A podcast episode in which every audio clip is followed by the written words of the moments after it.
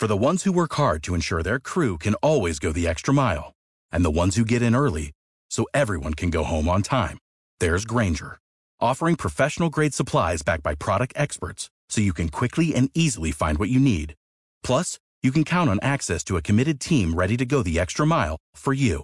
Call, clickgranger.com, or just stop by. Granger, for the ones who get it done.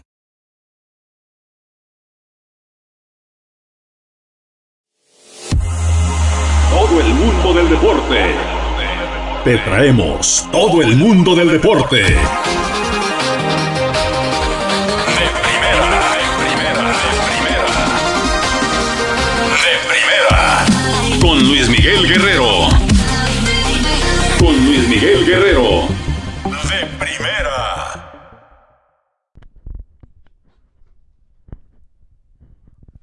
Amigos, ¿cómo están? Muy buenas tardes, bienvenidos a De Primera. Hoy viernes, parecía que no llegábamos, pero por fin es viernes.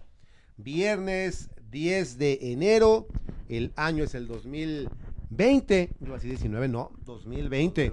Su amigo Luis Miguel Guerrero le saluda, les da la bienvenida a, este, a esta edición de Primera, una edición más de De Primera ya en este 2020. Mi estimado Beto Amezcua, ¿cómo estás? Buenas tardes. Hola Luis Miguel, ¿cómo están? ¿Cómo están todos? Pues ya llegamos a la primera semana de Liga MX. Por fin. Ahora sí que se nos hizo larga la espera, aunque estuvieron muy pegados los torneos. Sí. Pero el vivir sin fútbol creo que es bien complicado para los que nos gusta mucho. Bueno, algunos nos eh, sabemos refugiar en el fútbol Eh, no, americano. fútbol ah, americano. pues se extraña también a la NF, a la Liga MX. Sí. Se extraña. Eh, tiene su encanto y aparte nuestro querido equipo verde y blanco, bueno, pues forma parte de y pues sí, sobre todo eso es lo que nos motiva a extrañarla y a celebrar que se inicie una edición más de la Liga MX que ya lo mencionabas, pues arranca este fin de semana y lo que nos importa, ¿no? El la actuación, el debut del conjunto Esmeralda contra los Gallos Blancos de Querétaro este sábado a las 7 de la tarde en el Estadio León. Pues mira, se viene un compromiso que a sabiendas para mucha gente, si no es un clásico, si es un partido, un partido con mucha rivalidad. Es un duelo regional, Sí, ¿no? sí, eh, un duelo que se fue fermentando muy bien en Liga de Ascenso. Me gustó eso, fermentando. Porque poco a poquito, desde esa final que, que pierde León con un penal fallado, eh, no recuerdo exactamente quién, eh, de- del, creo que era el capitán, De Luis Romero. Luis Romero exactamente, donde prácticamente con ese gol sentenciabas la serie y me parece jugaban contra el San Luis. Y mucha gente sigue, sigue dudando, ¿no? Sí, Sigue pensando mal de ese. de ese penal. ese penalti. Sí, porque prácticamente el estadio lleno, creo faltaban cinco minutos. Sí. El estadio enmudeció. Sí. Prácticamente ya nos veíamos en la final de ascenso después de haber fallado dos veces y sería la tercera consecutiva final de ascenso desde que se descendió. Pero esos son los ingredientes que poco a poco han hecho que este partido tenga más sabor, sobre todo echarle limón, sal, pimienta y haga que poco a poco, si no es un clásico, si hay cierta rivalidad. Hoy estamos eh, transmitiendo, mi estimada Anilú Pérez, patrona de Exens Radio, a través o desde la página de De Primera en eh, Facebook Live Así es. y nuestra señal original, nuestra señal madre, que es exensradio.com. ¿Cómo estás, Anilú? Muy bien, muy bien, muchas gracias. Este, pues aquí con el frío de, de cabina, que es un congelador. sí, ¿Está sí, sabroso? ¿Está sabroso? Ya, yo me puse chaleco, yo sí me puse Sí, ya sé, porque el lunes sí se veía que ya no aguantaban, ¿verdad? Sí, estaba. Bueno, luego ya conté aquí el calor humano. Pues sí, la- pero la- aún así las- se sentía. Se sentía.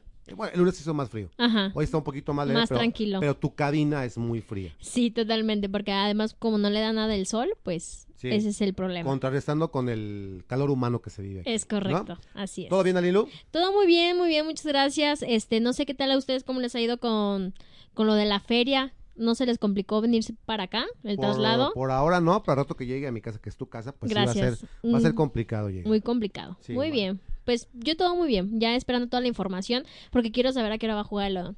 Y te vamos a informar con mucho gusto, mi estimada Anilú. Muy bien. Déjame darle compartir, como dice mi buen amigo Pirlo Boselli Pibe, compartido y like. Déjame darle compartir en la página de un eh, servidor.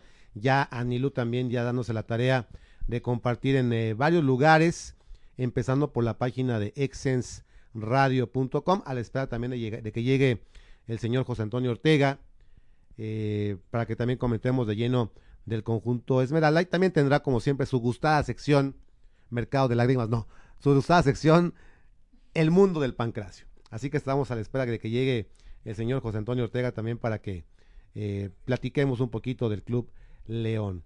Pero bueno, señor eh, Amezcua, se viene, hay, hay cambio de iluminación, estaba viendo aquí en la, con, con esto, ¿verdad? Y nunca te traje aquello, ¿verdad? nunca te traje aquello, pero hay cambio de iluminación y se nota, se nota aquí, estaba viendo en la pantalla el, eh, la nueva iluminación aquí en Exens Radio, en la fría cabina de Exens Radio. Y vamos a platicar, señora Mezcua, de cómo se viene la jornada número uno, la jornada número uno de la Liga MX, que ya lo mencionabas, pues arranca este viernes por la noche con eh, partidos interesantes, con la incógnita de ver a los equipos en este arranque de liga, cuáles serán los que verdaderamente hayan aprovechado el mercado invernal, porque aunque hubo muchos movimientos, muchas compras, pues no todos van a sobresalir. está- está- Exactamente, Estamos de acuerdo, ¿no? Sí, porque sabemos que es un mercado el mexicano, muchas veces de paso para algunos representantes que traen jugadores que de verdad son de muy mala calidad, Ajá. otros que de verdad vienen a consolidarse, que son los menos,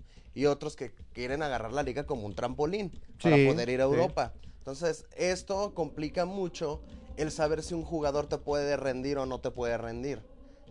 Yo creo que el caso más sonado de, de un futbolista que llegó con renombre, que llegó con dólares, que llegó con mucha visión en el Club León fue el frasquito Maxi o, Morales. Morales, que no se pudo dar y que resultó siendo un trampolín no para Europa, porque él, sabemos ya, ya allá, allá, sí. pero sí un trampolín para ganar más dólares. Sí, porque Sí. aquí se fue a Se la fue a MLS. Estados Unidos. Entonces, es bien complicado saber si un refuerzo te va a funcionar, pero sí debemos de ser muy puntuales en tratar de analizar los que nos competen ahora, que por ejemplo es el León, y de los equipos que pues que tienen más arraigo, que también hay gente que nos escucha. Claro, y vamos a darle un repaso precisamente a esta jornada número uno de la Liga MX, porque en el famoso viernes eh, botanero de TV Azteca, bueno, pues tenemos eh, el arranque de la misma con el partido entre Monarcas Morelia y la escuadra de Toluca, un Toluca que también eh, es una incógnita, Beto, amigos, porque regresa el Chepo de la Torre a este equipo con el que hizo cosas importantes, que fue su, su trampolín a la selección y a un Toluca que le urge pues eh, volver a ser el animador que nos acostumbró a ser en los últimos años, ¿no? Sí, porque prácticamente se están cumpliendo, cumpliendo creo 10 años que el. Toluca no alza un título. Sí. Después sí. de que prácticamente 5 o 6 años dominó la liga y que después todavía se dio años después lujo de ganar otro título con el Chepo de la Torre mismo. Sí. Eh, siento que, que sí es complicado saber si Toluca ahora sí va a, a funcionar. Lo sabemos también porque el mismo Chepo de la Torres, eh, eh, eh, como entrenador, las últimas veces no le fue nada bien. Sí, No fue un entrenador rentable tanto en selección como en club mismo, donde creo también estuvo con el Toluca, eh, ya una vez pasada.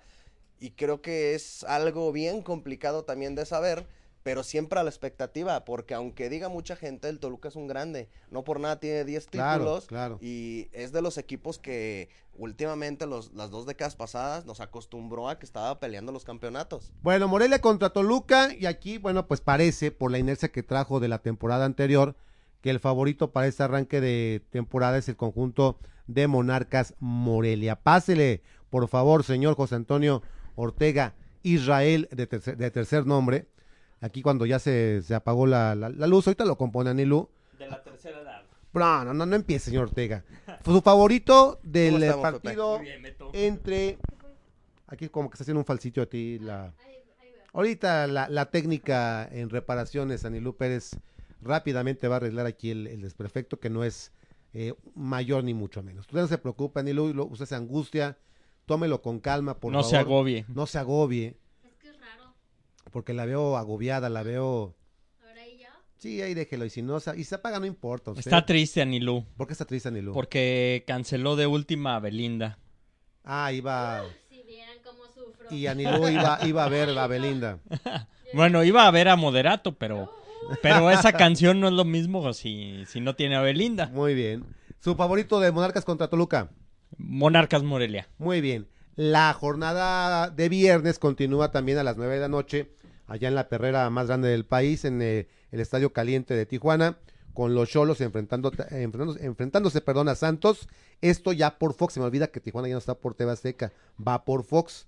Aquí, una auténtica incógnita, incógnita por parte de los dos equipos. Tijuana y Santos. ¿Cómo se presentarán para ese torneo? Pues yo creo que Tijuana tiene la espinita o espinota de que tiene varios torneos en que no figura. Sí. Es un, es un equipo que... Y que le han puesto dinero, ¿eh? Sí, sí, sí, sí, sí. Creo que va más por el aspecto coordinación, dirección técnica con dirección deportiva. Mm. Porque los refuerzos últimamente, después de ser una filial del América, porque era lo que pasaba, surtía mucho a América de jugadores extranjeros, lo fueron desarmando. Fueron desarmando este equipo porque empezaba a brillar un jugador y se iba al América. Entonces ahora lo que tienen que pensar es que de verdad si les importa este equipo, para que no vaya a quedar en el olvido como un garbanzo de libra, como lo llegó a ser un Toros Nesa, que a lo mejor no fue campeón, pero llegó a una final. ¿Por qué? Porque si no sigue en la alta competitividad el Club Tijuana, la gente se va a empezar a aburrir. Sabemos que es una plaza que sí es muy futbolera, porque lo ha demostrado, con llenos, con, con presión. Va eh, mucha gente de sí, Estados sí, sí. Unidos, ¿eh? A ver los partidos. Pero sabemos también que debe de ir acompañando de logros futbolísticos. ¿Sabes qué? Yo siento que, bueno, tiene su afición desde luego, pero un, una parte del éxito de Tijuana es que la gente del sur de la California va a ver a sus equipos. Sí. Entonces, por ahí me parece que no se va a acabar ese mercado, porque va el América, obviamente va mucha gente a ver el América. Va a Tigres, pues va la gente que vive por ahí que le va a Tigres. Entonces, mm, tuvieron ese acierto, le, le dieron al clavo y no creo que se acabe el, el, el- el número de, de gente que va, de espectadores. Pero sí el riesgo de la afición, eso sí lo veo como riesgo. Sí, porque ahora con dos equipos prácticamente en Los Ángeles, que está acaparando también mucha no es lo mismo, ¿eh? No es lo mismo. No, no, no, claro que no es lo mismo, pero si va mal el Tijuana y tienes que hacer por ahí un viajecito de cruzar un paso que a lo mejor te puede llevar horas Mm. y lo cambias por un partido que me queda más cerca del lado de Estados Unidos Puede y este equipo sí va bien, entonces vas a preferir ir a ver al de Los Ángeles. Entonces, eh, en ese sentido, está compitiendo Tijuana contra el equipo de los, los equipos de Los Ángeles porque no ha tenido resultados buenos últimamente. Desde que ascendió, igual que León, intentaba pelear los títulos. Y ahora prácticamente desde que se convirtieron en filial de la América, fueron poco a poco Le han, le met- le metido dinero y no, no ha resultado. Ahora, ahora el Santos también. Pues prácticamente quedó en primero y no, Y no se- pasa nada. Exactamente, le pasó lo mismo que a León. sí. Se venían con altas expectativas y se desinflan en las liguillas. Entonces, también ahí la directiva tiene que ver dónde está fallando, porque el director técnico, a mi parecer, es muy bueno. Aquí lo que está fallando más bien son los jugadores, la mentalidad y sobre todo que en situaciones de estrés, en situaciones críticas, no saben resolver los partidos. A ver, entonces, Tijuana contra Santos. Yo creo que gana. Yo creo que va a ser un empate. Pepe. Veo muy superior futbolísticamente a Santos, que en su momento también fue proveedor predilecto Sí, de las Águilas sí. del América. Sí. Eh, el fútbol en Tijuana no se va a acabar, y menos teniendo el dinero de los ludópatas, que deja y mucho y da tanto como para tener otros dos equipos. Sí. sí. El caso de Dorados Para de Sinaloa Maradona, da. de Querétaro, traer a Maradona Sí. y tenerlo todavía exhibiendo en los comerciales. Pero futbolísticamente creo que Santos es muy superior. Le tocó enfrentar en liguilla al equipo que mejor venía, que finalmente estaba totalmente enrachado, que a final de cuentas terminó siendo el campeón del fútbol mexicano. Y a pesar de que este Tijuana creo que va a andar bien, eh, va a estrenar el técnico Gustavo Quinteros, este que eh, por un tiempo dirigió también a Emelec, a la selección de Bolivia, eh, que, que digamos tiene renombre, pero va a tener que pagar de alguna manera también su derecho de piso en el fútbol mexicano. Pero creo que Tijuana, con la manera en que se ha estado armando, va a andar bien Tijuana. A pesar de esto, Santos Laguna creo que se va a llevar el resultado el día de hoy. Yo voy con el de empate. mañana, mejor dicho. Voy con el empate. No, es hoy. ¿Soy también? Al igual que el Monarca Sí, sí, sí. Toluca. Estoy aquí checando. Sí, es a las eh, 9 con 10. El de Monarcas es a las 9.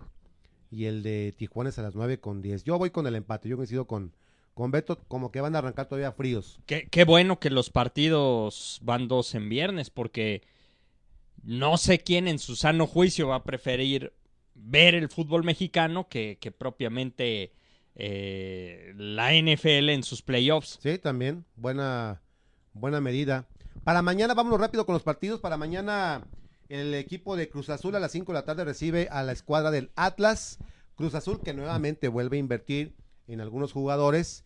Y vamos a ver si por fin dan el estirón en ese torneo contra un Atlas que también eh, tuvo un par de buenas adiciones y que es un misterio para que está el equipo rojinero. ¿Quién para este partido favorito? Creo que es el principio del fin de Siboldi. Va a ganar el Atlas de Ah, visitante. caray, usted se va con la visita, con el conjunto del Atlas. Y yo en el clásico de la sal, como le llaman muchos, Sí, el clásico sí. salado, creo que también se van con un empate. Yo creo que la máquina debuta con un triunfo. Yo creo que la máquina debutará con un triunfo ante un Atlas que no le veo que vaya a pasar tampoco mucho con, con ese equipo. Chivas contra Juárez, 7 de la noche en el Omnisolo. ¿Favorito? Eh, voy con Guadalajara. Vas con las Chivas. Voy, voy con las Chivas. Señor Ortega. Escenario perfecto para el inicio de estas chivas de Ricardo Peláez y también del buen JJ Macías, eh, Masi, que pues seguramente muchos aficionados de Chivas eh, creo que va a haber una muy buena entrada en su casa y creo que Macías va a estrenarse con las Chivas. Sí, yo también, coincido contigo. Va a besar el escudo, porque es el equipo de sus amores, porque va a ser su eh, trampolín para llegar a Europa. Así que creo que Chivas va a agarrar pichón y va a iniciar con un triunfo, con, seguramente con algún gol de Masi. Saltamos ahorita el encuentro de León para hablar de él más adelante. Tigres contra San Luis. Don Ramón y sus muchachos mañana sábado, 9 con 5 en el Volcán. ¿Favorito? Yo creo que Tigres se lleva muy fácil la victoria. Este Atlético de San Luis que no acaba de cuajar, pese a que hicieron completamente una reestructura, nuevo entrenador, que siento que sí le va a ir bien, pero poco a poco se tiene que ir trabajando este equipo. Tigres con un equipo que si no está embalado, sí ya tienes un director técnico que te No, conoce hombre. el sistema, que te conoce a tus jugadores. Y en el volcán es bien complicado que le arrebates un punto. Entonces yo creo que el Tigres va, va a sacar la victoria. Pepe. sin ser espectacular como acostumbra Tigres.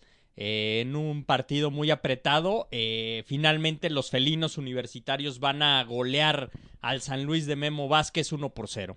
Sí, un eh, triunfo me parece que será relativamente sencillo para las huestes de Seu Madruga. Seu Madruga, el señor Tuca Ferretti, para la gente que no sabe, pues es el nombre de Don Ramón, ¿no? Allá en Brasil, en portugués, Seu Madruga. Al mediodía del próximo domingo en la cancha de Seu, los Pumas se enfrentan a Pachuca. Este pinta para hacer un buen duelo, ¿eh? Favorito. Yo voy con los Pumas. Siento que por ahí por la mínima se lo llevan. Y también un equipo que intenta reestructurarse y que siento que empieza un poquito mejor que, que el Pachuca, a lo que se vio un poquito en la pretemporada. Entonces, No tiene que- cara de Puma. Como, que le, como que le va a los Pumas, sí. No sé por qué siento que le va a los Pumas. Fíjate que... En el fondo, No, ¿no? no, ni muy en el fondo. No, no, no. ¿No te yo, cae bien? yo era de los pocos aficionados que yo creo que no adoptó un segundo equipo cuando el León ser, estuvo en segunda ser, división, sí. la verdad. Entonces, no, no, yo no tengo simpatía por ningún otro que no sea León. Pero vas con los Pumas en, este, Voy en con esta los ocasión. Pumas. Pepe, Eh, creo que el exjugador de los Rayos del Necaxa, eh, Pesolano, va a debutar con triunfo en el Pachuca. Andaba revisando el historial. Pesolano llegó al fútbol mexicano justo en la misma temporada en la que el León asciende a Primera División. Era compañero en China de Eisner Loboa. Yo, yo sinceramente ya no me acordaba de ese dato hasta esta semana que, que andu- anduve barriendo la, la cochina cuenta de Twitter. Me encontré ahí algunos tweets donde relacion... Sí, eso que estuvo este, ustedes dándole like a, a comentarios antiguos. Eh, es que no encuentro... No encuentro la manera de de, de repente algunos... ¿Cómo se borran los retweets ya más viejos? No, no se pueden. Ya no se puede deshacer el retweet. Ah, no sabía eso. Y me di cuenta apenas recientemente, estaba borrando ya varios tweets muy viejos, entre ellos me topé con ese de Loboa y, y Pesolano, y me llamó la atención de que llegara de nueva cuenta a dirigir, de alguna manera ya sabe lo que es Oiga, pero- algo del fútbol ¿Por qué mexicano. quiere borrar tweets? Dígame. Ya quiero tronar esa mugrosa cuenta, ya estoy, Ya estoy bórrela. harto de, de las redes sociales. Aléjese y bórrela y ni avise, así. Cierre la puerta sin avisar. Está- me hizo recordar a un tipo que se la pasaba insultando. Bueno, usted no, no me diga nombre, pero. No, yo sigo insultando independientemente de No, eso. No, no, porque insulte, pero me, acordé de un tipo Ah, sí. que se la pasaba insultándome en el Twitter. Y un día que pues supimos dónde trabajaba y demás, al siguiente día ya todo había borrado. Creo que se la pasó toda la noche con diarrea, borrando No, todo. no era más fácil tronar la cuenta Pues sí, ya. Yo creo que no le pensó. Y, y sí, se haber pasado toda la noche borrando tweet por tweet, porque era como un año de insultos. Y ya al siguiente día la cuenta estaba Limpia. limpia, porque, Yo- porque sabía que íbamos a ir a Yo, yo solamente le presumo que pasé de sobre unos 15 mil, 16 mil tweets. Ujú. Ya voy en 7 mil 100. Pues está igual que es este tipo, pues ya mejor truene la señor. No, pero es que hay tweets que vale la pena Ah, bueno. conservarlos. Pues quiere conservar Algunos. por cuestiones sentimentales su cuenta. A- ahorita que, que tienen mucho lo- los chavos que les gusta usar el, el Instagram o ¿cómo se llama? Instagram. Este, No, no se haga el que no sabe. que hacen Ay, qué falso soy yo. publicaciones así como temporales. De alguna manera yo también quiero, quiero implementarlo en Twitter. Bueno, muy bien. Haga lo que quiera con sus cuentas últimamente.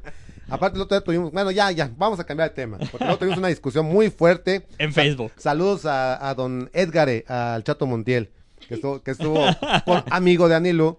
Estuvo fuerte la discusión entre los tres. Estuvo muy fuerte la discusión. Pero bueno, continuamos con eh, estos eh, pronósticos de la jornada 1. Puebla contra América, que se va a jugar, ahorita no, es más, ni, ni lo he mencionado porque se va a jugar hasta Que es febrero. en febrero, ¿no? Febrero, 4 de febrero. Así que queda pendiente. Igual eso. el partido de Monterrey. Y queda también pendiente el partido de Necaxa contra Monterrey, que se va a jugar hasta el 5 de febrero. Así que pues nos, no- ahor- no nos ahorramos de esto. ¿No era más fácil hacer el calendario donde se encontraran Monterrey y América hasta febrero o incluso abril? Pues era más fácil, insisto, haber hecho fecha doble en el torneo pasado para evitar estas ridiculeces, ¿no? De que inicias nuevamente el torneo con las jornadas mochas, porque los equipos acaban de jugar final, porque acaban de llegar uno de, de allá de Qatar, ¿dónde fue? El, Sí. el Mundial de Clubes, entonces nuevamente con las patas hace las cosas y la jornada inicia mal, el torneo inicia mal, ¿no? Este torneo empieza muy temprano, espe- esperemos no hagan las cosas así o no las hayan planeado así. Pues salen muy bien como si las planearan, ¿eh? Sí, sí, sí, sí, sí, porque parece que aunque comienza temprano el torneo, algo tienen que hacer siempre, que si dicen, ojalá este equipo no llegue a la final y llegue Oye, ese llega, oye, y otra, otra cosa que quería compartir con ustedes antes de que pasemos al tema del Club León Ajá. y que me llamó mucho la atención durante esta semana, el caso de la Liga de Ascenso, que cuando está por comenzar este nuevo torneo, ya dos equipos se bajaron, así típico como sucede en el béisbol mexicano, en el básquetbol, también le pasa a la Liga de Ascenso. Loros de Colima, por obvias razones, el fallecimiento del señor Jimmy Goldsmith, eh, no tiene ya los recursos para seguir jugando en la eh, Primera División A, Liga de Ascenso. Y mismo caso sucede con los potros de la UAM, de tal forma que eh, de haber sido 14 equipos, me parece que son ahora nada 12, más 12. 12. Son 12, solamente 11 jornadas. Y ante la situación de cosas que han sucedido, como el caso de Veracruz, ¿no sería más sencillo para la liga de alguna forma, aunque haya multipropiedad, olvidarnos por completo de la liga de ascenso?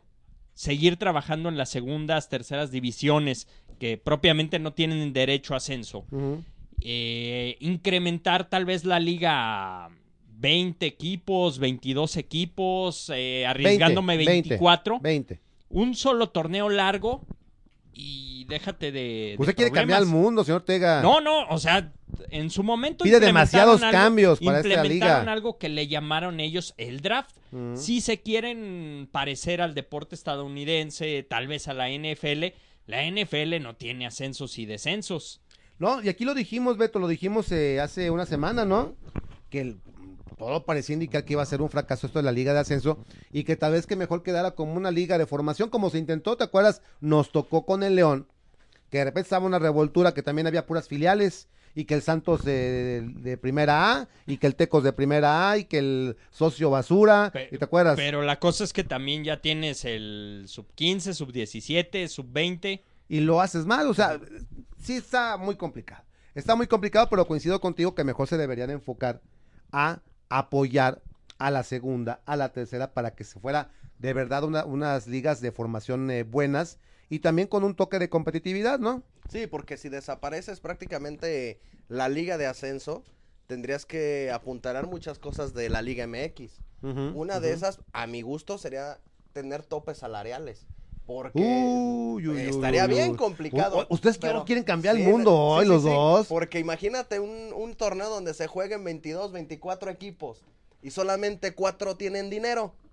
O sea, ¿ahí qué vamos a hacer? Porque así pasa en todo el Sí. mundo, a final de cuentas. Me hicieron recordar en a- el mundo del fútbol, excepto la MLS. la MLS, exactamente. Me hicieron recordar esa escena de Los Simpson en donde le dicen a alguien, imagínate un mundo sin abogados y que se ve la escena todos contentos, agarrados de la mano y un arco iris. Así ustedes vienen el día de hoy, Pues es que hay que pensar sugiriendo, un- positivo. sugiriendo cambios para que esta Liga MX sea un mundo todos tomados de la mano con un arco iris en el fondo.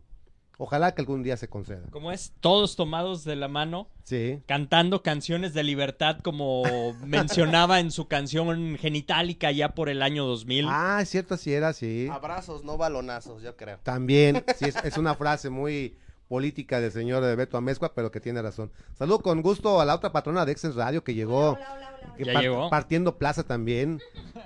Karime. ¿Karime o Karime? ¿Qué me dijiste? Karime. Karime, Villaseñor. Presumiendo una sudadera de una serie noventera. Sí, que a usted no le gusta. A mí no me gusta. A mí A mí, sinceramente a mí no. sí- a mí en su momento sí me yo, gustaba. yo soy más, este, ¿cómo se llamaba? Seinfeld. Seinfeld, sí. E incluso más How I Met Your Mother que, que Friends. Pues bueno. Friends. Friends se me hace más eh, como, no sé, como... Como, como dijo Homero Simpson, todas son un primor. Así que usted no, no, no, no, no, se, no, no se meta con, con eso, porque todas las series son buenas. ¿o no? Hay que disfrutarlas todas. Pero bueno, vamos ahora así ya con el, el- el tema de León, porque se nos está pasando el tiempo y hay mucho para platicar de la fiera. Primero, y ya lo vi usted despotricando en las redes sociales, está usted convertido de verdad en un amargado de las redes sociales, señor Ortega. Tengo más de 30 años. Lo vi ya, normal. de verdad. Y luego me dice que soy el Grinch, o sea, que usted, usted está superando con creces. ¿No? Eso también me, me llama la atención porque de pronto eh, los, ¿cómo le dicen ahora? Los haters Los haters, sí. O los que le tiran a una Ajá, carrilla en ajá. redes De los sociales. que Ajá. tenemos colección, creo. Los Sí, yo algunos yo sí. recuerdo que, que en los inicios a usted le tiraban mucho con este tema de, de Grinch, que no le parecían las Sí, cosas. sí. Creo que yo ya lo desbanqué. Ya, ya me desbancó. Yo, de hecho, yo me he moderado mucho en las redes sociales. Yo ya eh, prefiero, prefiero no opinar. Por, sí, porque eh, hoy, hoy comentaba con alguien que, que Twitter, pues es el reino de la intolerancia. Facebook también. Pero más Twitter. El reino de la susceptibilidad. No, el reino de la intolerancia, porque si en Twitter no estás de acuerdo con algo, entonces la, la otra persona está mal. Sí. Mi verdad es la que cuenta nada más en Twitter. No, está, no, Y- estoy, no estoy de acuerdo, te denosto, te critico. Y, y encima estoy esperando a que llegue el momento Sí, en que te sí, equivocas. sí. Como por ejemplo me pasó, no sé si leíste un Twitter que Sí. un tweet que hoy mandé y lo digo de una vez antes de pasar con el tema de León. El día de ayer o fue antier, lo de Carlos, eh, antier, Antier, el miércoles. a las 4.50 de la tarde, la CONADE, la Comisión Nacional del Deporte, en su cuenta de Twitter, da un comunicado oficial en donde lamenta la muerte de Carlos Girón. Si tú ves que un organismo, un ente oficial, está dando esa noticia, pues lo asumes que es Que es verídico. que es verídico. Sí, cierto. Hay que revisar otras fuentes. Pero por eh, forma automática, muchos nos fuimos o asumimos que era, que era cierto. Y así viste a la cuenta de Televisa, y a la cuenta de Aristegui, y a la cuenta de López Dóriga, y un montón de cuentas dando la nota como tal, poniendo el tweet como tal. Yo fui uno de ellos. Estuvo mal estuvo mal porque hay que revisar siempre, sobre todo en esos casos, otras fuentes. Lo que pasa es que tenemos ya la inercia de que, ah, pues hay que ponerlo, ¿no? Estuvo mal. Pero hoy escribía en la columna, que también sale en el AM, que ojalá que no se vuelva a repetir ni por parte del, del ente oficial, ni por parte de los periodistas y medios de información y portales y público que en general de Twitter, hay que revisar antes este tipo de noticias. Inmediatamente alguien ahí puso que la había regado, que qué mal me había visto, y etcétera, etcétera. Entonces, bueno, pues hay gente que nada más está esperando a No ver se en qué preocupe, momento. señor. El final de, a final de cuentas, las redes sociales y las opiniones vertidas en las redes sociales es el retrete de todas las personas. Sí, a final de cuentas hay gente con mucho odio, con mucho resentimiento. Ahora, ahora entienden por qué yo diario la riego. Así ya nadie me Pues critica sí. porque ya están acostumbrados a que yo le esté regando. Pues sí, pero la, la verdad es sí, hay, hay gente que nada más está esperando a ver en qué Sí, te equivocas sí, sí. para para y no sabes realmente qué, qué pasó o por qué o demás y es muy fácil criticar. Sí, sí, sí. Pero bueno, aclarado el punto, vamos con el tema de la fiera. ¿Y por qué? Porque yo vi un tuit del señor Ortega, y ahorita vamos a hacer la, la polémica aquí, sobre la tercera playera de León, hecha oficial el día de ayer. ¿Cómo se escucha? ¿No te gustó, Nilo? Hecha oficial el día de ayer por la gente de Pirma. Se había filtrado, siempre hay filtraciones, no sé por cómo le hacen o por qué. Una foto es del miércoles y ayer la hacen oficial. Se reitera que no es para la Conca Champions, que es la tercera para el torneo. O sea, viene a tomar el lugar de lo que alguna de alguna forma hace un año fue la camiseta azul de debut y despedida. Sí, exactamente. O como fue en su momento la amarilla, ¿no? O la rosa. O la La rosa. la blanca también en su momento nada más duró un torneo. Exacto, entonces, pues se lanza esta playera con unas líneas horizontales muy delgadas que se divide en tres tonos o en tres colores, mejor dicho. Va de verde, luego blanco Negro. y luego amarillo, todo sobre negro. El fondo es negro. Sí. Porque incluso las, mangas, son negras. La gente seguramente ya la vio. Tu opinión, Pepe. Eh, en esta ocasión, poco que rescatar de esta playera. Normalmente decimos, estaría bonita la camiseta de León si no tuviera tanto patrocinador que pudieran lucir realmente el modelo de la camiseta. En este caso, me parece que ni quitándole los patrocinadores se rescata algo de esta camiseta. Habrá quien, eh, si le haya gustado, creo realmente que son muy pocos. Eh, y creo que también la vamos a terminar recordando como uno de esos uniformes feos que, que León terminó vistiendo, que no tienen absolutamente nada que ver con la historia del Club León. Entonces tú la, la- la catalogas desde ya como una de los uniformes más, más feos de León en su Eh, y historia. vaya que hay muchos que han estado feos. Sí, hay, sí. hay de dónde escoger y casi casi al punto de, de cada temporada cada temporada podríamos seleccionar alguno, pero este junto con la que habíamos denominado vomitada de huevo con nopales, por ahí va. Bueno, entonces definitivamente la repruebas. Beto. Dos cosas. Primero, me resulta, me resulta tan desesperante estar buscando el escudo de León y no encontrarlo entre tanta marca. Cierto, Primero. Cierto. Segundo, si querían ahorrarse el tiempo, porque no sé si han ido a los checadores de precios a los centros comerciales para checar el precio de un artículo, pues lo, puse- lo ponen chiquito y, y no te marca el precio. Pues ahora lo hicieron en grandotes. Creo que es un código de barras gigante la playera, donde se ve horrible, la verdad. Y es un es un rumor que ya corre muy fuerte el que ya prácticamente esta marca terminó con el Club León. ¿Esto lo hicieron adrede o qué? Hasta Una manera de despedirse. Porque estas dos últimas playeras Son fuertes palabras. están Y, horribles. y así, al igual que también vamos a estar hablando de Nacho González, la marca ya cumplió eh, prácticamente 11 años vistiendo al Club León. Entonces tú también la repruebas. Sí, es, eh, la verdad, este uniforme de visitante y este tercer equipo están horribles, la verdad. O sea, yo a mi parecer siento que este equipo merece algo más que, que copiarle los diseños al colibrís o agarrar Vámonos. un código de barras y, y- y imprimirlo en grande, creo. Bueno, entonces tú también la catalogas como horrible. Muy fea. Anilú, ¿tú qué opinas de esta bonita playera? Eh, que es un asco. Es un asco. Definitivamente sí es un asco total, porque ef- efectivamente ni siquiera trae, eh, bueno, da el ejemplo de los colores que son del Club León. Este, o sea, no, no, nada más porque trae el escudo. De ahí en más pasaría así en, en verde, digo, en blanco, o sea, la pasaría sin ver porque no diría que es del Club León. Yo, eh, el diseño en sí, a mí no me desagradó. El diseño, Te faltan lentes, me- no, sí me faltan lentes. Hablo de las rayitas. Ah, Si hubieran dejado un solo color, a lo mejor nada más en blanco o nada más en verde, creo que la playera hubiera cambiado un poquito más. Es que aparte son colores negro, trae amarillo, Pues, verde, Esa mezcolanza blanco. O sea, es un es lo que de lo hace colores. feo, creo yo. ¿No? Sí. Sí, no, no va a pasar a la historia como una de las mejores playeras, pero sí coincido en que es una playera fea. Es eh, una de mis top 5 de las playeras más feas que ha tenido León, yo creo. De hecho, hay un comentario en la página Venga. del Club León que dice, solo te pedí un jersey en condiciones y me sales con esto. ¿Por qué cada vez las sacas más feas? ¿Es un reto o qué? Pues sí. Ya tenemos también eh, comentarios en nuestra página, ¿no? También la gente ya está Ah, sí. comentando, tenemos, ahorita en un momento más los vas a leer, pero comienza también la gente a opinar sobre este tema y sobre el Sí, programa. más en adelantito general. en lo que me pongo, ¿va? Muy bien, en lo que se pone Nilu. Pero bueno, entonces reprobamos esta playera. Totalmente. Creo que yo fui el, el que menos... eh, El, digamos, el, el que la toleró un poquito más. un el que poquito más. No le encontró tantos defectos. A mí, sinceramente, desde el diseño ya no me gustó.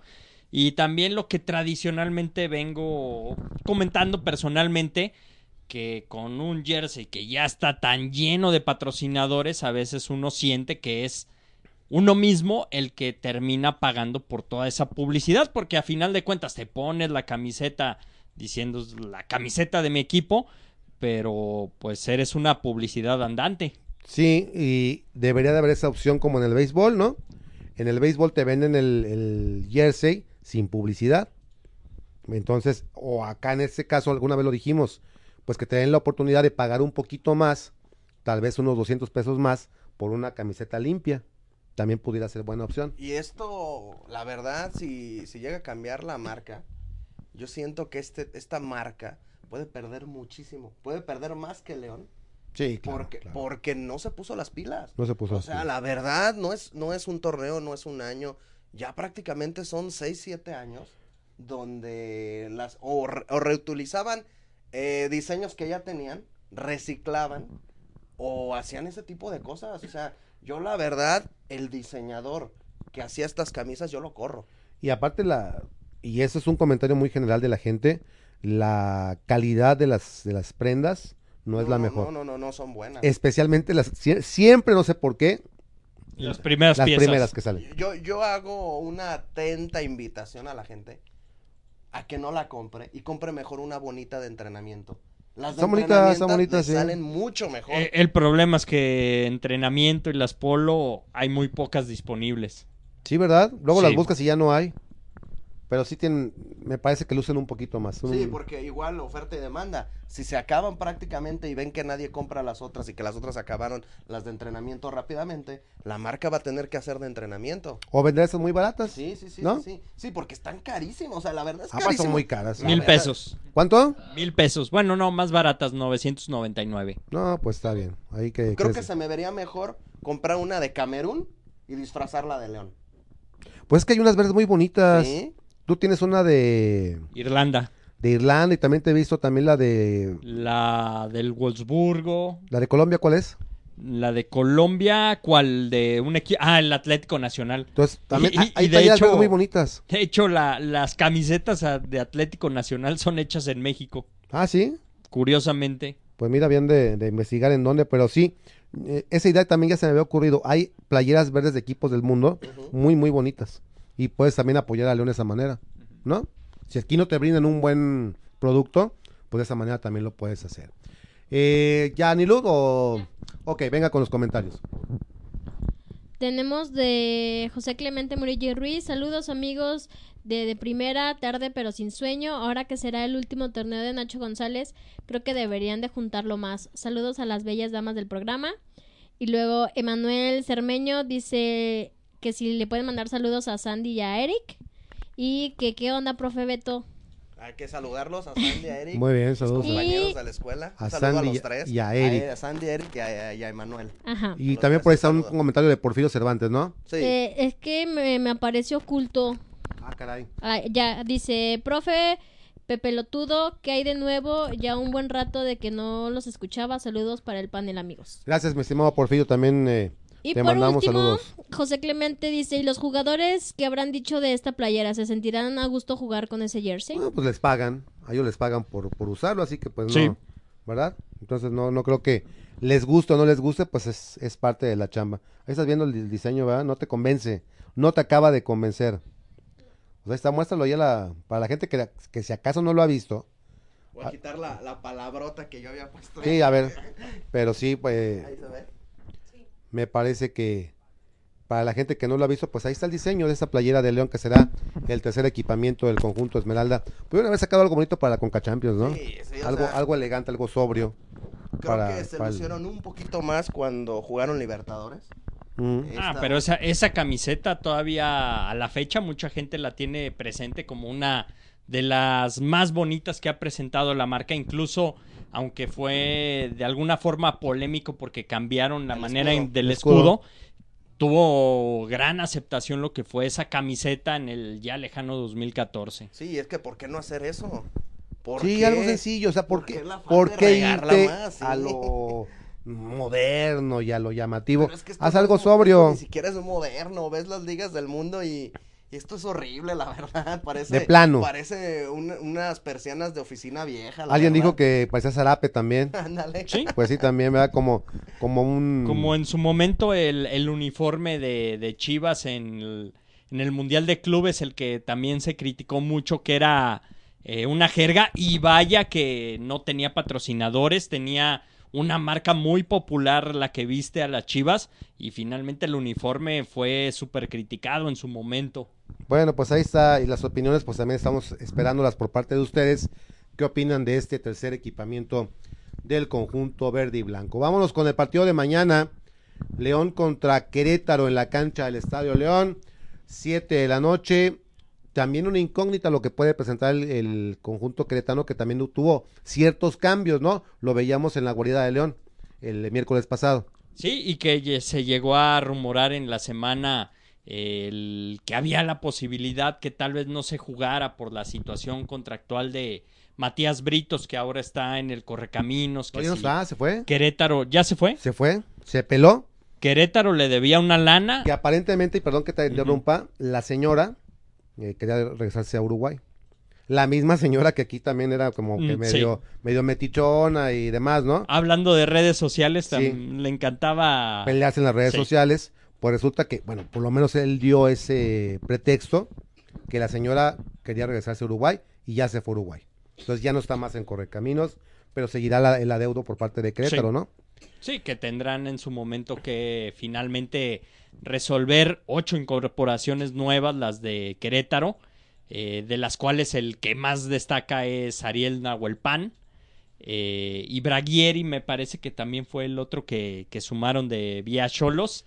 Eh, es un técnico que se la sabe de todas, todas. Seguramente la gente lo va a recibir muy bien y hasta con aplausos aquí en el Estadio León. Eh, a- pesar de esto, creo que la gente se tiene que meter de lleno en lo que es el arranque del torneo, presionar al rival y veo que León tiene una gran posibilidad de sacar un gran resultado. Ya lo decías en la guarida de León, las últimas visitas de Querétaro, incluso las visitas de León a Querétaro, finalmente han terminado con un marcador avasallador de 4 por 0. Es que van cuatro, perdón, tres partidos de 4 por 0 en favor de León. El jugado el 24 de agosto pasado, allá en la cancha del Corregidora, León 4, Querétaro 0. El jugado el 27 de enero del año pasado, hace casi un año, también el Corregidora, León 4, Querétaro 0. Y el jugado aquí el 11 de agosto en León del 2018, León 4, Querétaro 0. Antes un triunfo de Querétaro 1 por 0 en el partido de Copa el 28 de agosto del 2018. Así que son tres partidos seguidos con un marcador de 4 por 0 en favor de los verdes. Uno de los técnicos más experimentados de todo el fútbol mexicano, Víctor Manuel Bucetich, se le complica mucho a León cuando le juegan al estilo de Bucetich, donde se le echan un poquito atrás, donde intentan controlar la media cancha, media cancha, perdón, a base de toques cortos, a base de un juego un poquito semilento. y con grandes latigazos para atacar. Creo que este tipo de juego se le complica mucho a León. León que si bien terminó jugando sobre la hora ese partido contra el Morelia, no jugaba tan mal como lo terminó siendo a lo mejor un, un Querétaro que sí terminó su racha Sí, en la sí, sí, muy, muy mal. Creo que León sí tiene para ganar eh, este partido, aunque se le va a complicar en el tránsito del juego el que Querétaro quiera empezar a, a ganar la media cancha por el factor, ya sabemos, quién se va a hacer cargo de la media de contención de León. Ese es un eh, buen punto para tratar antes de dejar el tema de León, porque ya adelantábamos el lunes pasado, señor Ortega, una posible alineación inicial del conjunto Esmeralda, pero también mañana habremos de disipar la duda de cómo va a iniciar el torneo Nacho Ambriz, con qué elementos echará mano, ¿no? Sí, y de entrada, eh, Cota, que, que se perdió un entrenamiento en la semana, precisamente el del día miércoles, porque se convirtió en papá de una niña, eh, cosa que, que, pues, nos da gusto y, que seguramente el jugador en este momento viene más que motivado, va a ser el titular de León, la pareja de centrales después de lo que se ha visto durante la pretemporada, queda claro que va Barreiro con eh, William Tecillo, eh, lateral por izquierda es donde quizá tengamos algo de dudas, pero quizá como terminó el torneo pasado, eh, el señor Jairo Moreno va por la izquierda y por derecha eh, Fernando Navarro. En la O contención sea, un- una defensiva colombiana casi totalmente, prácticamente cafetera. puros elementos cafeteros. En la contención Pedro Aquino, teniendo adelantado a Luis Montes como volante central. Eh, veríamos a Jan Meneses por izquierda y por derecha Ángel Mena. Y adelante una sociedad que en su momento llegó a funcionar. Fueron pocos partidos en los que jugaron juntos. El caso de Ismael Sosa, teniendo como único centrodelantero al señor Ramos, Leo Ramos. Me parece interesante. ¿Coincides? Sí, creo que esa va a ser la alineación que, que Nacho Ambriz va a presentar. No creo que sea la que se le pueda sacar más jugo, pero es la que ha ido trabajando en pretemporada. Porque, como sabemos, a, a mí aún me quedan un poco de dudas lo, lo de Leo Ramos, no tanto por su persona, sino porque no encajaba en el estilo de juego. Ahora con la pretemporada, donde sí estuvo jugando, vamos a ver si, si se pudieron hacer las adecuaciones para él poder ser ese pivote que estaba haciendo falta. E- esa, e- e- esa, ese mural para las paredes eh, o ese hombre que te jala la marca, porque a veces se necesitaba un 9 fijo y no había quien lo pudiera hacer. Esperemos que en esta ocasión se pueda presentar con un equipo que, como ya decimos, mm, si no va a estar echado atrás, si- tienden a ser los equipos de Bucetich muy sólidos Sí, atrás. Sí, y, y sabemos que generalmente de visita cuidan mucho el resultado, ¿no? Sí. Y juegan mucho el contragolpe. Así que creo que pinta para hacer un buen partido, ¿no? con todos los cambios que tiene Querétaro, eh, veo difícil que tengan la misma idea que ya venían Claro, teniendo el torneo claro. pasado, un super torneo que tuvieron con el Buce. eh, y hay que recordar que su principal figura, la revelación del torneo anterior, Aqueloba, finalmente va a jugar para Rayados. La joya de la corona en esta Sí. pretemporada, porque parecía que se disputaban a Luis Suárez, los equipos. Todos querían a que lo no me parece tampoco la gran maravilla, pero finalmente se quedó con el conjunto de rayados. Pronóstico, señor Mezcua. Gana el León 2-1. Vaya apuntando, mi estimada Anilú. Gana el León 2 a 1, dice Beto Amezcua. Señor José Antonio Ortega, su pronóstico. Gana el León, eh, se rompe esa racha de los 4 a 0 y lo va a terminar ganando 3 a 0. 3 a 0, dice el señor Ortega. Anilú Pérez también dará su pronóstico y nos dice cómo quedará a su juicio este partido. Yo digo que va a quedar 3-0. 3-0, igual que el señor Ortega. Sí, 3-0. Yo creo que va a quedar 3-1. 3-1. Yo voy por el 3-1. Y también le preguntamos hoy a Karime que nos dé también su 2-1 favor León, dice Karime. Ok, así que están 3-1. Así que pues ahí están los pronósticos de, de primera para este primer partido del torneo del conjunto Esmeralda. ¿Algo más de León, señor Ortega?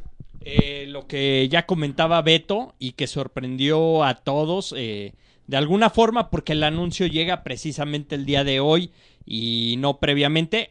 Sabíamos todos que ya era muy difícil que Nacho González pudiera Ah, claro, prolongar su claro. carrera y el día de hoy eh, se hizo fuerte y Nacho lo dice.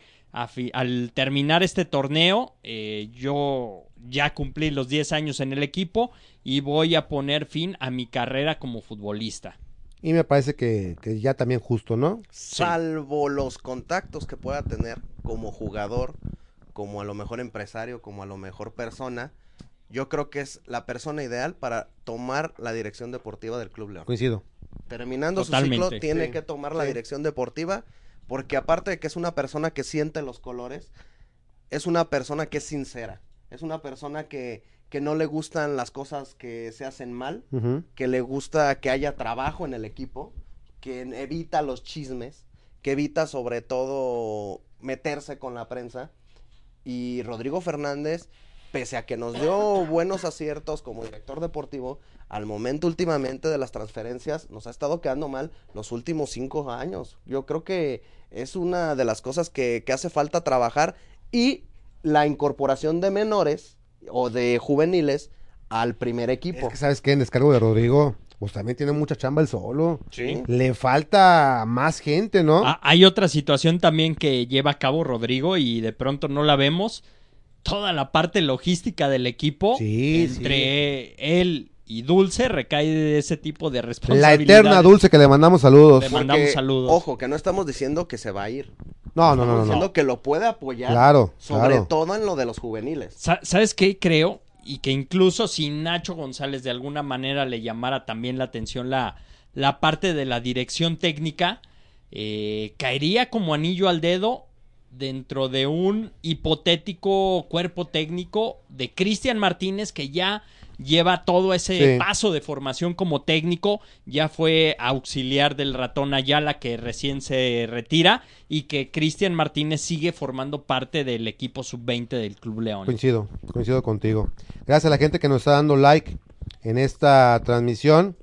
Le mandamos saludos a, Mar- a Margarita Matehuala, a Luis Rigoberto El Jarocho, Ulises Romo, José Clemente Murillo Ruiz, Bravos Historia, mi estimado eh, Paco, eh, Porfirio Cervantes, Dale León, Edna GP, Gaby Ortega, Beto Rodríguez, allá en North Carolina, Exens Radio, Alberto Estrada y Mike Jiménez en Covina, California. A todos ellos les mandamos saludos y gracias por su like y compartir.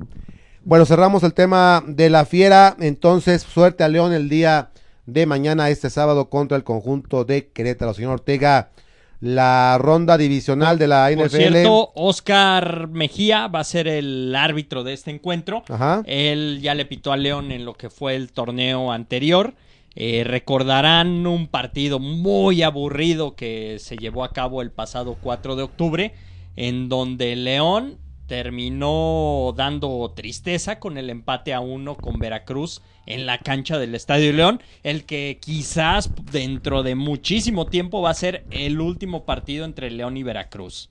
No creo, porque luego Veracruz aparece a cada ratito, entonces al rato aparece otra versión de Veracruz. Yo, yo ya no sé, porque. Y era una de las cosas de las que se quejaba Curi, que le andaban cobrando a él la Liga MX, la federación, cosas del Veracruz de, del señor Herrerías. Bueno, pues ¿para qué le pone Veracruz? no, yo sé. Le hubiera puesto Tiburones Rojos, o le hubiera puesto Atlético Veracruz, o le hubiera puesto Los Jarochos AC, y punto. Sí. Pero pues si quiere llamarse como tal, bueno, pues se asumen las, las consecuencias, ¿no? Aparte Pero bueno. que sabemos que en esta liga hay muchos equipos que son zombies.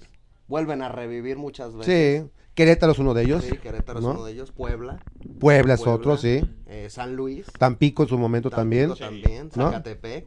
Entonces, a lo Sí. mejor no en primera división, pero Sí. sí, en, en segunda división. Entonces, yo sí creo que en un Irapuato. ratito- Irapuato. También. En un ratito, La Piedad también. También, es que hay varios, Sí, ¿eh? sí, que, que son zombies. Celaya. Zombies. Celaya es otro, Entonces, exacto. Yo sí creo que al rato jugamos Yo también, otra vez. yo también, sí, yo Veracruz. también. Yo confío en que va a haber otra vez León Veracruz pronto. No sé qué tan pronto, pero sí pronto.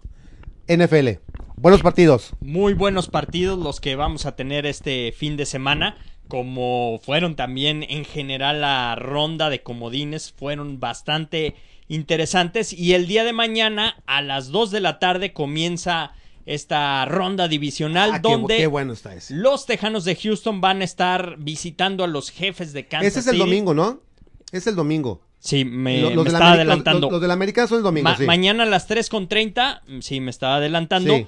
Eh, los vikingos de Minnesota van a Santa Clara, California, para medirse frente a los 49ers. Ah, qué buen partido. Uno de los equipos que mejor está. Y los vikingos también hay que destacarlo porque, a pesar de no tener al mejor coreback, hablando de Kirk Cousins, eh, entre Stephon Diggs, entre sus corredos, su serie de corredores. Es un equipo muy fuerte. También la defensiva de los vikingos es fuerte. Yo aquí veo favorito por la condición del local y porque la verdad a mí me tapó la boca el equipo de los 49 porque yo decía, no, es que eh, no se ha enfrentado a los fuertes y se va a desinflar. La verdad se mostró como un equipo sólido. No sé si le alcance para disputar el título en la conferencia nacional, pero sí veo ligeramente favorito. Y así aparecen las apuestas a la escuadra de los gambusinos. Jimmy Garoppolo contra Kirk Cousins, ¿verdad? Entonces, yo veo un poquito más eh, fuerte a, a los 49. Yo ¿Coincides? también. Coincido porque también es una gran defensa la de los 49ers. Beto. También creo que los 49 nos tienen que dar esa, no alegría, porque pues no le voy, pero esa Pues, no soy yo, tradición, soy yo como esa, esa tradición, esa tradición de un equipo fuerte ¿A quién le vas, dijiste? a los acereros. A los acereros. Yo sí. extraño esa época en que los grandes de la NFL peleaban entre sí. Los 49, por ahí eh, los vaqueros, eh, los Steelers. Entonces esas épocas parece que ya quedaron muy atrás. Pues me Y gustaría un buen ver- rato van a quedar sí, muy sí. atrás. Bueno, y el otro partido, señor Ortega, ese también mañana sábado, y buen encuentro, Sí. eh, buen encuentro, pero aquí me parece que hay un claro favorito. Los Ravens, que son el equipo que, luce como el más fuerte de la NFL, que aparte dentro de la localía va a ser complicadísima para cualquier rival, en este caso los Titanes de Tennessee. Eh, a mí, pese a todo, a pesar de que sigo viendo a los Ravens favoritos, creo que los Titanes de Tennessee realmente los van a hacer sufrir porque Sí, tienen sí. eh, un coreback que está totalmente enrachado. eh, tienen a una bestia como, corre- como corredor que es Derek Henry, por el cual va a radicar mucho del juego ofensivo de los Titanes. Aún así, los de Lamar Jackson creo que van a lograr sortear este encuentro. Lamar Jackson, que es un eh, fuera de serie, que es el coreback eh, titular y que aparte es un gran corredor, es el prácticamente el líder corredor Sí. del equipo de los eh, Ravens, así que pues sí, no va a ser un hueso fácil de roer el equipo de los Titanes de Tennessee, pero aquí parte como favorito Beto los Ravens. Creo que la hazaña de Tennessee lograda la semana pasada eh, va a quedar muy abajo porque los Ravens traen a lo que ahora es el coreback que viene más embalado. Eh, por ahí un Aaron Rodgers le podría hacer un poquito por la experiencia de sombra, pero yo creo que sí los Ravens se van a llevar de calle el partido. No menos eh, atractivo resulta el juego del próximo domingo, ahora sí, señor Ortega, a las 2.5 entre los Tejanos y los jefes de Kansas City. Aquí me parece también que la jarra de, de Kool-Aid y sus muchachos son los favoritos, ¿no? Se enfrentan dos corebacks que, que están en su segundo año ya como profesionales. Eh, sí veo muy superior, aparte por la localía, a los jefes de Kansas. Y más porque la gente se quedó como con la sensación de que podían haber hecho mucho más lo que fue el campeonato pasado. Eh, creo que sí son superiores a los Tejanos de Houston, pese a que tienen a un grande Sean Watson, a uno de los mejores receptores de la NFL como es Hopkins. Sin embargo, creo que los jefes se van a llevar el triunfo. Eh, Watson que dio un muy buen partido el que fue el sábado pasado, ¿no? Sí. El sábado pasado hay una jugada en donde se quita dos eh, defensivos y que entra prácticamente con dos tipos colgando a las diagonales, mostrando también este poderío de la nueva generación de corebacks, ¿no? Y es el duelo también atractivo entre Watson y Pat Mahomes, pero sí también coincidimos, Beto, que Sí. los jefes de Kansas City lucen como favoritos. Sí, creo que es el, el partido más desigual de todos. Como le llaman en Estados Unidos, el equipo de Superman, que de, de ahí es, se supone, la ciudad donde nació él. Eh, creo que va a ganar con mucha facilidad también eh, el, equi- el equipo de Kansas City. Y el plato fuerte para el próximo domingo a las 5.40, señor Ortega, un duelazo en Lambeau Field entre los halcones marinos mermados, sí, Sí. pero competitivos contra los empacadores siempre favoritos de Green Bay. Sí, y que de alguna manera, por lo que vimos durante el campeonato, no sentimos a estos Green Bay Packers tan fuertes como los de otras temporadas. Pese a todo, le alcanzó para descansar la primera semana de playoff. Eh, y ahí creo que a pesar de la localía, los Seahawks se van a terminar imponiendo. Va a ser un buen partido. Un buen partido y siempre atractivo también ver el enfrentamiento de dos mariscales de estilos muy diferentes. Sí. Russell Wilson por parte de Seattle y Aaron Rodgers por parte de Green Bay. Uno muy tradicional y otro de la nueva generación de corebacks que le entran a los trancazos, que corren, que son prácticamente también running backs. Sí, creo que de esta generación que, que fue pionero a lo mejor el Big Ben, donde corría mucho por su gran fuerza física que tenía. Pero Aaron Rodgers, la verdad, la experiencia yo siento que va, va a sacar el partido él. Va a sacar porque sabe manejar los tiempos, sobre todo en los últimos minutos, sabe cuándo atacar, cómo atacar, si consume el reloj, si trata de imponer una jugada rápida, si por ahí tiene que aventar el, el guantazo hasta la última yarda. Entonces yo creo que en esta ocasión, por el coreback, se va a llevar el partido Green Bay. Muy bien, dejamos el tema de la NFL y Anilú tenemos algunos saludos por si su merced nos quiere apoyar con eso. Sí, este. eh, Margarita Matehuala dice: Hola, aquí ando por si andaban con el pendiente. Saludos, Margarita. José Clemente Murillo Ruiz dice que su pronóstico es León gana 2 a 0 a Gallos. Ulises Romo, eso estaría muy bien, ojalá y se agarre el trabajo. Hablando de Nacho, me imagino, es ¿no? correcto. Y David Cruces Men- eh, Medel, saludos y muy buen análisis. Gracias, mi estimado David eh, Cruces Medel.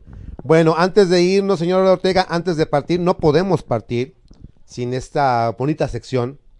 Yo le decía en broma Mercado de Lágrimas, pero no. Es que me acordé de la carabina de Ambrosio que usted no vio, porque es un millennial. Mm, Lo vi, lo vi En en, algún re- alguna repetición, Claro, pero claro. no no recuerdo a ciencia cierta todas las secciones. Pero Mercado de Lágrimas nunca será tan eh, bonito ni tan interesante como el mundo del pancracio. el mundo del pancracio del cual estamos hablando ahora, porque la semana pasada hablábamos de la lucha japonesa, el evento Wrestle Kingdom, pero ahora son las ocho fechas, los 10 días que las estrellas del Consejo Mundial de Lucha Libre se presentan junto con la New Japan Pro Wrestling. Y el día de hoy, eh, hoy viernes, en Osaka comenzó lo que es esta gira de ocho días donde se presentan las estrellas. Y al ser Osaka se le entregó un, re- un reconocimiento a- al señor Okumura, este luchador del Consejo Mundial de Lucha Ah, Libre. qué buen luchador. Ya tiene 15 años como luchador en nuestro Perdón, país. viene una, un episodio dedicado a él en lo que le recomendé que no me hace caso, ahí en Netflix, Nuestra Lucha Libre. Me- Bien. Enséñeme a usar Netflix. No, güey. no, sea payaso. Viene, viene, viene un episodio, viene un episodio completo dedicado a Kumura. Y la verdad, un tipo muy agradable. Sí, no, uno prácticamente el embajador de los japoneses en la lucha libre aquí en México. Eh, en su casa se le llevó a cabo este reconocimiento y también la gente ves algunos de los videos que fue subiendo New Japan Pro Wrestling. Cómo se le entrega también a, a este exótico que acaba de, ra- de rapar a Kawato-san a principio de año, eh, Dulce Gardenia. Ah. Maneja muy bien. de pronto tiene ciertos detalles similares a los de la Pimpi. Ah, sí. A pesar de que está en su segundo año ya como superestrella del No, Consejo pero, pero la, la Pimpi Libre. es, in- es inigualable. Va la, por la buen camino. La Pimpi es la mujer que nació para luchar. Así es. Sí. Así que el día 20 será la última fecha donde se presentan en, en Koroken Hall en, en Tokio, Japón, las estrellas del Consejo Mundial de Lucha Libre en la Fantástica Manía. Esto fue lo que me enseñaste el año pasado, un, un promo muy largo, ¿no? Sí, donde comentan quiénes son todos Sí, los en- luchadores en que japonés se oye- presentan. muy chistoso, sí. Que, que se escucha una japonesa hablando en español Sí, presentando sí, sí. a los luchadores y está el japonés también mencionando quiénes son en Es un gran en evento, ¿eh? Y los, los nipones bien entrados con Y- este evento. y se convierte, así como dice en el promo, le- Japón se convierte en México. Porque todos los pitidos que escuchamos en la Arena México, en la Coliseo se escuchan en Japón, hasta se llevan al presentador oficial de la Arena México. Muy bien, sería padre poderlo ver, ¿no? Pero no, no hay manera, ¿verdad? Eh, Daily Motion, como el, el- nada más que pues ya no me peló, ahí compartí lo que fueron las luchas centrales de lo que Pues, fue a mano, no, no me pela mis recomendaciones, pues ya ve. Pero prometo verlo. Véalo. Muy bien. Se lo garantizo. ¿Lo va a poner en sus redes sociales? Sí, lo voy a ¿Va usted compartir. un Grinch sus redes sociales? Ah, lo voy a compartir. Me parece muy En, bien. en Dale Twitter, retweet. en Twitter. Muy bien, para también en de primera, Sí. darle retweet. Así es. Muy bien. Y en tema de WWE, eh, el día de lunes apareció Brock Lesnar. Pensábamos que en Royal Rumble iba a estar defendiendo el título. Eh, la noticia fue que Brock Lesnar dijo que él también va a participar de Royal Rumble y que además va a ser eh, el primero en entrar al ring. El primero de 30. Eh, pocos luchadores han conseguido la victoria siendo el primero en entrar. Recordamos el caso de, de Ric Flair en el año 92, el de Shawn Michaels en el año 96. Esos eran grandes, Grandes grandes eventos. luchadores. No, hay grandes eventos. y, ven- y eventos y el caso de Chris Benoit que de pronto por la situación que se dio, por Como el que crimen que, como- que cometió, WWE se olvidó de él, pero Sí. en 2004 también ganó siendo el primero en, en entrar. Y teóricamente podemos sumar también ahí a Rey Misterio, que en 2006 entró como segundo. A final de cuentas tiene que luchar primero contra el primero en entrar y ganó esta de- en esta situación. Vamos a ver si eh, Brock Lesnar la puede ganar. ¿Cuándo es eh, Real Rumble? El próximo Royal Rumble, que de hecho se va a llevar a cabo en la ciudad de Houston, Es mi Texas. evento favorito, ¿eh? Sí, creo También, que es el más vistoso Sí, de sí. toda la lucha libre. de Muy emocionante. Unidos. El próximo 26 de enero se va a llevar a cabo. Como referencia, siempre lo hace, y pensando en todo esto, WWE lo hace una semana antes de que se lleve a cabo el Super Bowl, porque Claro. si no es pelearte con los playoffs. Habrá y- que verlo, ¿no? Ese sí, Sí. de, de manera legal y todo. Sí, Tenemos ahí, la pena. tenemos en nuestra cuenta y Hay todo. que reactivarla. Sí, porque vale la pena ver este evento de Royal Rumble. Muy bien, señor Ortega.